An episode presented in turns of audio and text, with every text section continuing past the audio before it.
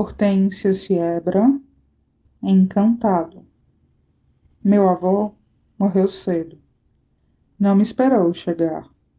Não importa. De tanto ouvir, recriei meu avô. Ele, com a mala de couro, saindo de casa, sem se despedir, para morar na lua.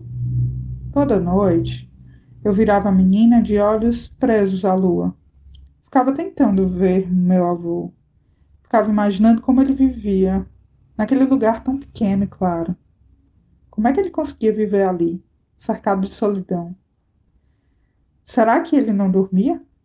Será que ele precisava ficar acordado, esperando o dia começar, para que a luz se apagasse?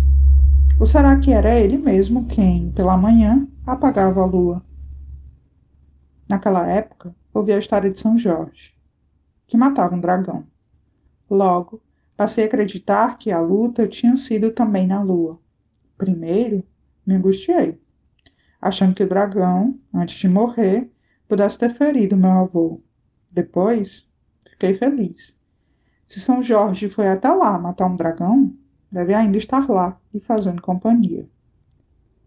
Passei a olhar para a lua sem tanta apreensão. Agora, minha avó morava com São Jorge, e lá já não existia mais solidão.